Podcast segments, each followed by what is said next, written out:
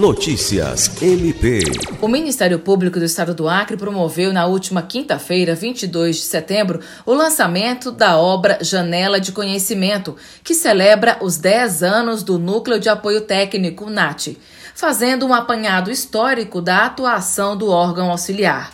O evento contou ainda com a palestra Dinâmica do Desmatamento no Estado do Acre, Causas e Consequências. O NAT assessora tecnicamente os órgãos de execução do Ministério Público Acreano, para que estes possam realizar as suas atribuições de forma eficiente. Por meio dessa atuação, questões altamente especializadas em diversos ramos dos saberes são analisadas para a produção de relatórios.